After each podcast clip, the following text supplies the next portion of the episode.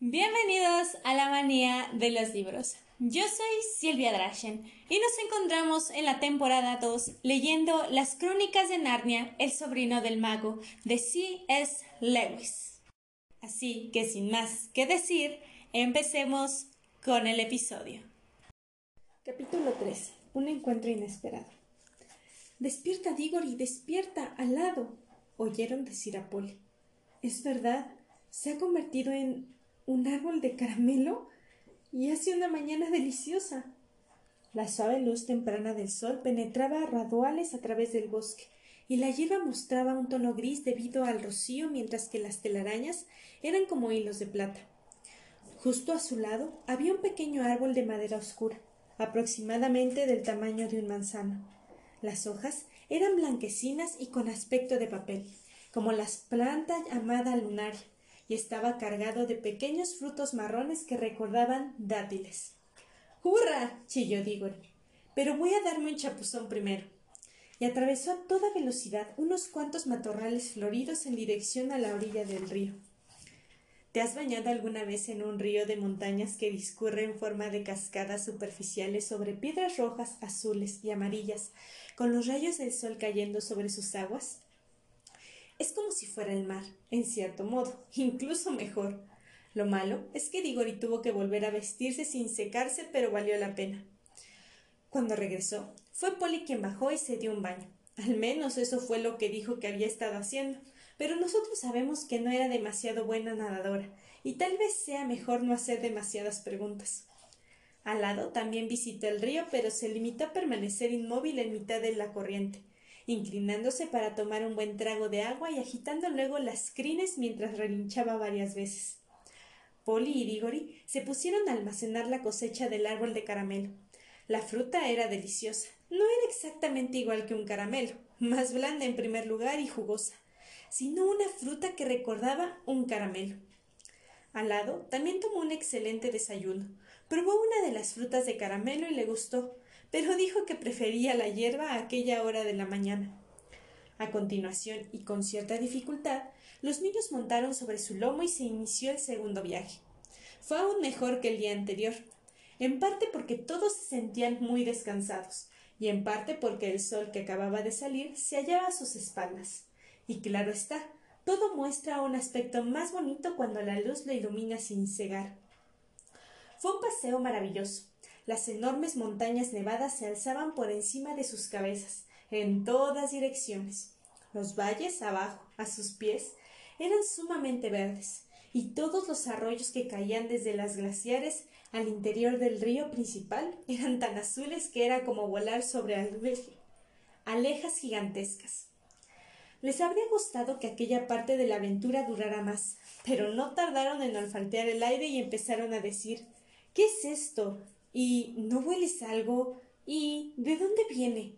Un aroma divino, cálido y dorado, como si proviniera de las frutas y flores más deliciosas del mundo. Ascendía hasta ellos desde algún punto situado más delante. Procede de ese valle que tiene un lago, indicó al lado. Es cierto, corroboró Digori. Y mirad, hay una colina verde en el extremo opuesto del lago, y fijaos en lo azul que es el agua. Ese debe ser el lugar dijeron los tres a la vez. Al lado empezó a descender poco a poco en amplios círculos. Los picos helados se fueron alzando más y más sobre sus cabezas, y el aire les llegó más cálido y fragante por momentos, tan fragante que casi arrancaban lágrimas de los ojos. El caballo planeó entonces con las alas extendidas e inmóviles, y agitaba los cascos en preparación para el aterrizaje en tierra firme. La empinada colina verde corrió veloz a su encuentro, y en unos instantes se posaron en su ladera, no sin cierta torpeza. Los niños saltaron de su montura, cayeron sin hacerse daño sobre la cálida y delicada hierba y se pusieron en pie algo jadeantes. Les quedaba solo una cuarta parte del camino para llegar a lo alto de la colina y emprendieron la marcha inmediatamente para alcanzar la cumbre. Aunque, en mi opinión, Alado no habría logrado subir sin las alas, que lo ayudaban a mantener el equilibrio y lo impulsaban de un aleteo de vez en cuando. Toda la parte superior de la colina estaba rodeada por un gran muro de verde de hierba, y al otro lado de la pared crecían árboles. Sus ramas colgaban por encima del muro, y las hojas no solo eran de color verde, sino también de color azul y plata, cuando el viento las agitaba. Una vez que alcanzaron la cima, los viajeros tuvieron que dar la vuelta a casi todo el perímetro del muro verde antes de encontrar las puertas, grandes portones de oro, cerrados a cal y canto, que miraba al este. Hasta aquel momento creo que Alado y Polly habían tenido la idea de que entrarían con Diggory, pero entonces ya no pensaron lo mismo. Si había una propiedad privada en el mundo, era ese. A simple vista se veía que pertenecía a alguien. Únicamente un tonto soñaría con entrar a menos que lo hubieran enviado ahí por un asunto muy especial. El mismo Digori comprendió al momento que los otros no debían ni podían entrar en él, de modo que avanzó solo hacia las puertas. Cuando las tuvo cerca vio las palabras escritas con letras de plata sobre las puertas de oro. Decían algo parecido a esto. Entra por las puertas de oro o no entres. Toma mi fruta para otros o abstente. Pero aquellos que roban o que mis muros escalan, junto a lo que buscan, la desesperación hallan. Toma mi fruta para otros, dijo Digori para sí. Vaya, pues es lo que voy a hacer. Supongo que eso significa que no debo comer ninguna fruta. No sé qué significa toda esa palabrería de la última línea. Entra por las puertas de oro. Vaya, ¿quién va a querer escalar una pared si puede entrar por la puerta? Pero ¿cómo se abren las puertas? Apoyó la mano en ellas y las puertas se separaron, abriéndose hacia adentro y girando sobre sus goznes sin hacer el menor ruido. Ahora que veía el interior del lugar, éste parecía más privado que nunca. Entró solemnemente mirando a su alrededor. Todo estaba muy tranquilo ahí adentro. Incluso la fuente que se alzaba cerca del centro del jardín emitía un sonido apenas audible. El embriagador olor estaba por todas partes. Era un lugar feliz, pero muy formal. Supo cuál era el árbol correcto al instante por una parte porque se alzaba justo en el centro y otra porque las grandes manzanas plateadas que lo cubrían brillaban con fuerza y proyectaban una luz propia sobre las zonas de sombra que no alcanzaban los rayos del sol. Fue directo hacia él. Tomó una manzana y la guardó en el bolsillo superior de su chaqueta, aunque no pudo evitar contemplarla y olerla antes de guardarla. Habría sido mejor que no lo hubiese hecho, pues una sed y un hambre terrible se apoderaron de él junto con una ansia de probar aquella fruta. La introdujo a prisa en el bolsillo, pero había muchas otras. ¿Estaría mal probar una? Al fin y al cabo, se dijo, tal vez el aviso de la puerta no fuera exactamente una orden. Quizás se tratase únicamente de un consejo. ¿Y a quién le importan los consejos? Incluso aunque se tratara de una orden, ¿la estaría desobedeciendo si comía una manzana? Ya había obedecido la parte que se refería a tomar una para otros. Mientras meditaba sobre todo aquello, dio la casualidad de que miró a lo alto a través de las ramas en dirección a la copa del árbol. Ahí, sobre una rama situada encima de su cabeza, dormitaba una hermosa ave. Digo dormitaba porque parecía casi dormida. Tal vez no del todo, pues tenía un ojo abierto, apenas una diminuta rendija. Era más grande que un águila, con el pecho de color azafrán, la cabeza coronada por una cresta escarlata y la cola de color morado. Y eso sencillamente demuestra, dijo Diggory más tarde cuando se lo contó a sus compañeros, que uno no puede bajar la guardia en estos lugares mágicos. Nunca se sabe quién puede estar observando. Pero creo que Diggory no había tomado una manzana para sí de todos modos. Cosas como no robar eran inculcadas en los niños. Creo con mucha más severidad que en aquellos tiempos que ahora. Con todo, nunca se puede estar seguro. Diggory giraba ya para regresar a las puertas cuando se detuvo para echar una última ojeada a su alrededor. Se llevó un gran sobresalto. No estaba solo. Ahí, apenas a unos pocos metros de distancia, estaba la bruja, que en aquellos momentos arrojaba al suelo el corazón de una manzana que acababa de comerse. El jugo era más oscuro de lo que cabía esperar, y le había dejado una horrible mancha alrededor de la boca. Diggory supuso al instante que debía de haber encontrado, entrado trepando por encima del muro, y empezó a comprender qué podía significar aquel último verso sobre obtener lo que más deseas y encontrar a vez la desesperación. La bruja parecía más poderosa y orgullosa que nunca, e incluso en cierto momento triunfante, pero su rostro mostraba una palidez cadavérica. Estaba blanca como la sal. Todo aquello pasó como un relámpago por la mente de Diggory en un segundo. Luego puso pie en polvorosa y corrió en dirección a las puertas a toda velocidad. La bruja fue tras él. En cuanto salió, las puertas se cerraron a su espalda por sí solas. Aquello le proporcionó una ventaja, pero durante mucho tiempo para cuando alcanzó a los otros y les gritó Deprisa. monta. Polly. arriba. al lado. La bruja ya había escalado el muro, o saltado por encima, y le pisaba los talones. Quédese donde está. gritó Diggory volviéndose para mirarla. O desapareceremos todos. No se acerque ni un centímetro. Niño estúpido, dijo la bruja, ¿por qué huyes de mí? No quiero hacerte daño. Si no te detienes y me escuchas ahora, te perderás una información que podría hacerte feliz toda la vida. Bueno, pues no quiero oírla. Gracias. respondió él, pero sí quería. Sé que te ha traído aquí, prosiguió la bruja, porque era yo quien estaba muy cerca de vosotros en el bosque anoche, y oí todos vuestros secretos. Te has llevado fruta de ese jardín de allí, la guardas en el bolsillo ahora y vas a llevársela sin probarla a León, para que él se la coma, para que él la utilice. Eres un estúpido. ¿Sabes qué es esa fruta? Te lo diré. Es la manzana de la juventud, la manzana de la vida. Lo sé porque la he probado, y noto ya esos cambios en mí misma que sé que jamás envejeceré ni moriré.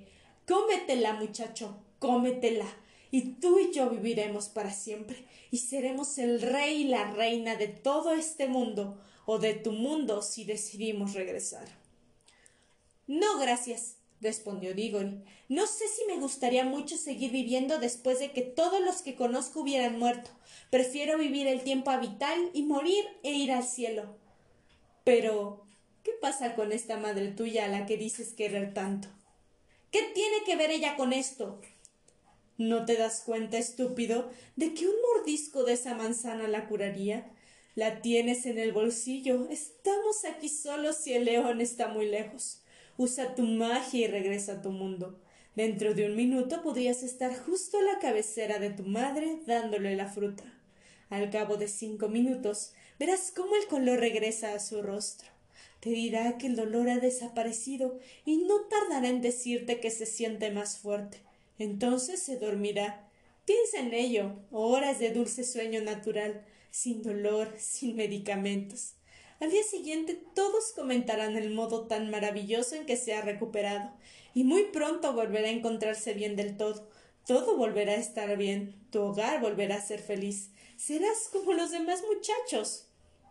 Vaya. exclamó Nigori como si le hubieran herido, y se llevó la mano a la cabeza. En aquel momento supo que tenía ante él el más terrible de los dilemas. ¿Qué ha hecho el león por ti para que te conviertas en su esclavo? inquirió la bruja. ¿Qué puede hacerte una vez que hayas regresado a tu mundo? ¿Y qué pensaría tu madre si supiera que podías haberle quitado el dolor y devuelto la vida, y evitado que a tu padre se le partiera el corazón y que no quisiste, que preferiste hacer el recado para un animal salvaje en un mundo extraño que no te incumbe? No, no creo que sea un animal salvaje, dijo Diggory con voz reseca. Es. no sé. Entonces es algo peor, insistió la bruja. Mira lo que te he hecho ya. Mira en lo que ha despiadado, en qué te ha convertido. Eso es lo que hace con todos los que lo escuchan, muchacho cruel y desalmado. ¿Dejarías morir a tu madre antes de. Por favor, cállese espetó el desdichado Diggory todavía con la misma voz. Cree que no me doy cuenta, pero lo prometí. Ah, pero no sabías lo que prometías, y no hay nadie aquí que pueda impedírtelo. A mi madre, dijo él pronunciando las palabras con dificultad, no le gustaría. Es terriblemente estricta con lo de cumplir las promesas y lo de no robar y con todas esas cosas si estuviera aquí ella me diría que no lo hiciera sin pensárselo. Pero no tiene que saberlo nunca. Siguió la bruja, hablando con más dulzura de la que correspondía a alguien con un rostro tan feroz. Tú no le dirás cómo has conseguido la manzana. Tu padre tampoco tiene por qué saberlo nunca. Nadie en tu mundo tiene por qué saber nada de toda esta historia. No tienes por qué llevar a la niña de vuelta contigo, ¿sabes? Ahí fue donde la bruja cometió su fatal error. Desde luego, Diggory sabía que Polly podía marcharse gracias a su anillo con la misma facilidad con que él podía hacerlo con el suyo.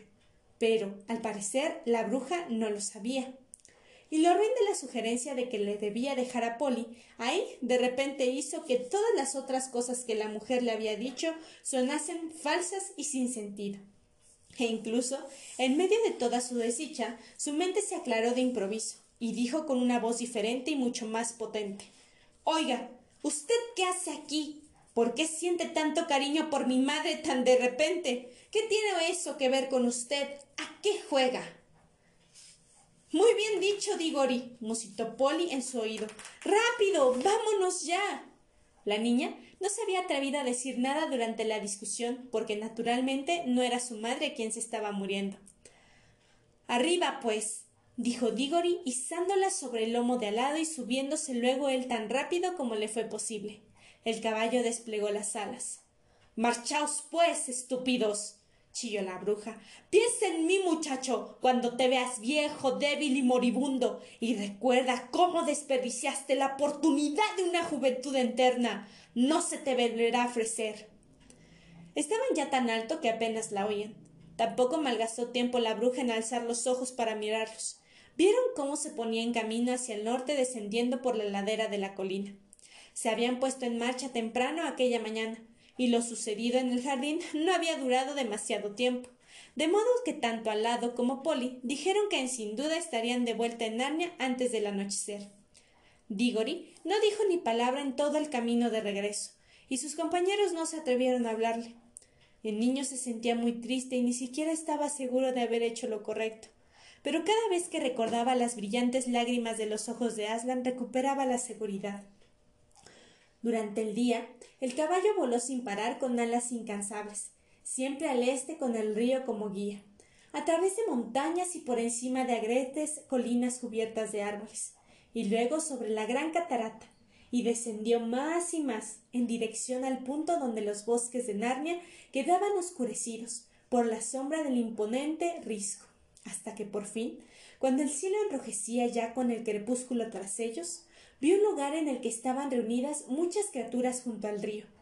Pronto distinguió a Aslan en persona en medio de todas ellas. Al lado planeó en dirección al suelo, extendió las cuatro patas, plegó las alas y aterrizó al trote. Luego frenó. Los niños desmontaron. Digori vio que todos los animales, enanos, sátiros, ninfas y otros seres se apartaban a izquierda y derecha para dejarle paso.